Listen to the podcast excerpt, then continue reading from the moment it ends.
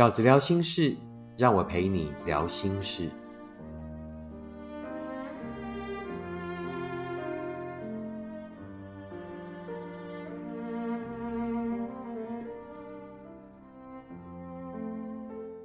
大家好，我是饺子。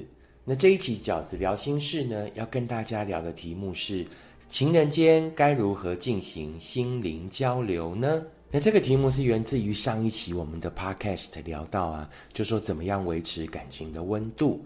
那于是呢，马上就有一个哇，很很认真的读者就发讯息给我，他说：“饺子，我很想要跟我的情人维持温度啊，那你可不可以告诉我，其中有一点就是两个人要进行心灵交流，这个心灵交流啊，好抽象哦，要怎么样才能？”呃，真的做到进行心灵交流呢？那于是饺子就思考了一下哦。那我觉得前提还是你得先找到一个愿意跟你交流的人，好，这个才是最重要的。就是在用心的程度上、愿意的程度上是成立的，于是这一些技巧才有真正的意义。那针对呢一个愿意跟你进行心灵交流的人，可以有什么样的技巧呢？那饺子呢有四个观点想要跟大家分享。那第一呢是两个人一起做一些喜欢的事，并且分享感受。啊，这个喜欢的事就包罗万象啦。那有的人喜欢呢一起看电影，对不对？有的人喜欢一起旅行。那有的人呢喜欢一起去吃好吃的东西。那有的人呢喜欢一起去外面走走。那有的人可能想一起听音乐。我甚至还有一次在诚品书店，那看到呢一个女生，然后带着一个男生哦，他就跟他讲说：“哎，那快点找你的书。”那我也来找我的书。那我后来呢？我不是故意有窥探的意思了，因为我听到他们在讨论，因为声音真的蛮大声的，我就听出来了。原来他们啊，就是两个月啊，两他们有他们自己情人的读书会哦，就是每两三个月呢，找一本书，然后呢，呃，两个人同时读一本书，那并且在读完那一本书之后，然后进行分享。我觉得这个也是很棒的事情哎，对不对？因为第一，这这件事情本身是快乐的，我们在这件事情里面得到了快乐，并且又进行了分享。那其实这个所谓的分享，就是心灵交流，分享快乐的事，然后在那个过程里面，然后再不断的说出更多自己内在的感受，并且参与对方的内在感受。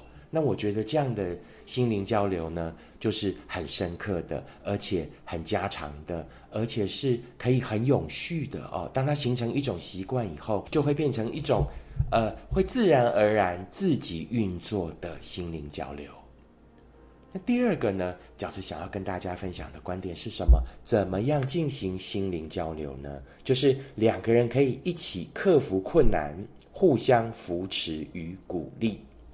啊，两个人一起克服困难，互相扶持与鼓励。生活里面可能有一些呃从天而降的困难，有一些无常的困难。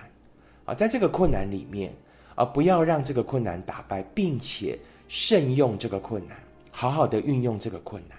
在这个困难的过程里面，两个人如果可以有那个所谓彼此扶持、彼此鼓励的过程，啊，虽然困难本身是残忍的。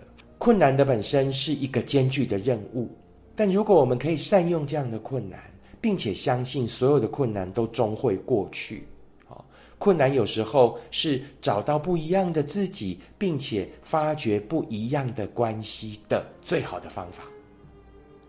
你总得到了不一样的地方，才有可能找回不一样的自己。而两个人呢，总得走上了所谓不一样的路，才有可能又进入更深刻的不一样的关系。慎用每一场困难，在那个困难的过程里面，努力的彼此扶持、彼此鼓励啊！在走完那样的困难之后，在终于走出隧道，在终于云破天开的时候，那两个人的关系又更不一样了。两个人就又更有所谓的心灵交融了。那当然也有一些这个生活里面的困难是可以自己制造的啊，譬如说两个人一起去爬山啊，那不是那种哇这个可以安步当居的山哦，好不是，而是那一些可能有一点难度的山。那在那个过程里面，在一些小有困难的事物里面哦，两个人一起去克服，其实这个也是我认为很积极的，然后去制造的分享的过程。那在那样的过程里面，哎，终于走到山顶了，然后喝口水，对不对？然后擦擦汗，然后一起一起瞭望这个眼前的天际线，然后一起呢回想，哎，这一个下午，这一个早上，对不对？所有经历过的那一些辛苦，那其实呢，这也都是一个很好的一起走过跟很好的彼此分享的过程。那第三个呢，饺子想要跟大家分享的观点是什么呢？就是练习说出真正想说的话。心灵交流不只是行动的，心灵交流更是所谓思想上的智慧的哦。那尤其是两个人可能在生活里面偶尔会有一些想说的，或者是甚至是带有情绪的哦。好，譬如饺子以前跟大家讲过的所谓沟通的练习，为什么要埋怨对方？其实你的重点不在于埋怨，而是你心底真正想说的话。譬如说，可能你会觉得对方最近有点冷落你啦，或者说，其实你期许这一份关系，呃，有一些更进阶段的、更不一样的进展啦。那试着具体的把你的需求告诉对方，跟对方透露出你的软弱跟你的渴望，这个都是不丢脸的。如果对方接住了你的软弱，接住你的渴望，而不是接住你的埋怨，接住你的指责。你首先必须先坦诚自己，关系才有可能真正的坦诚，啊，这绝对是一个呃需要训练彼此的过程。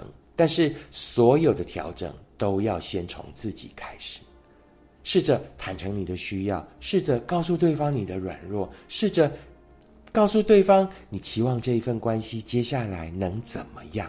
啊，而不是用埋怨的、抱怨的，然后呢，衍生出更多的心结的方式去进展关系，而是练习说出你真正想说的话，坦诚你的坦诚，赤诚你的渴望，这样子。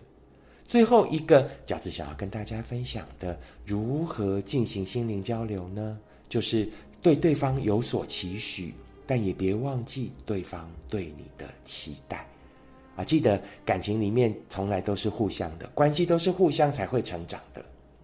换句话说，你一定是期待对方跟你有所谓的心灵交流，你一定是对对方有一个这样的期许。然而，我们很容易在期许里面失望，为什么？因为经常对方如果没有接住你的球，经常对方如果没有照着你的剧本走，你就经常会失望。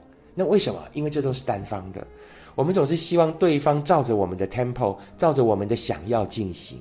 别忘了最重要的下半句，也别忘记对方对你的期待。对方对你也是有期待的，一如你对他也是有期许的，不是吗？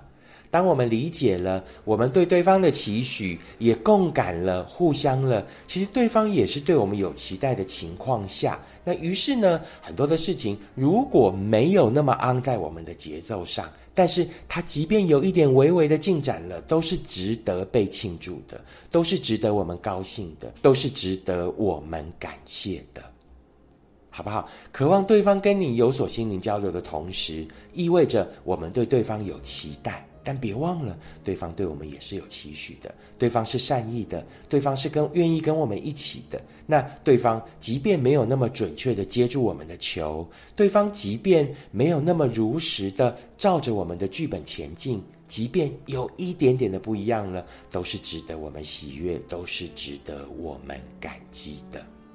以上就是饺子呢想要跟大家分享的，情人间该如何进行心灵交流呢？四个观点跟大家分享：第一，一起做一些喜欢的事情，并且分享感受；第二，一起克服困难，互相扶持与鼓励。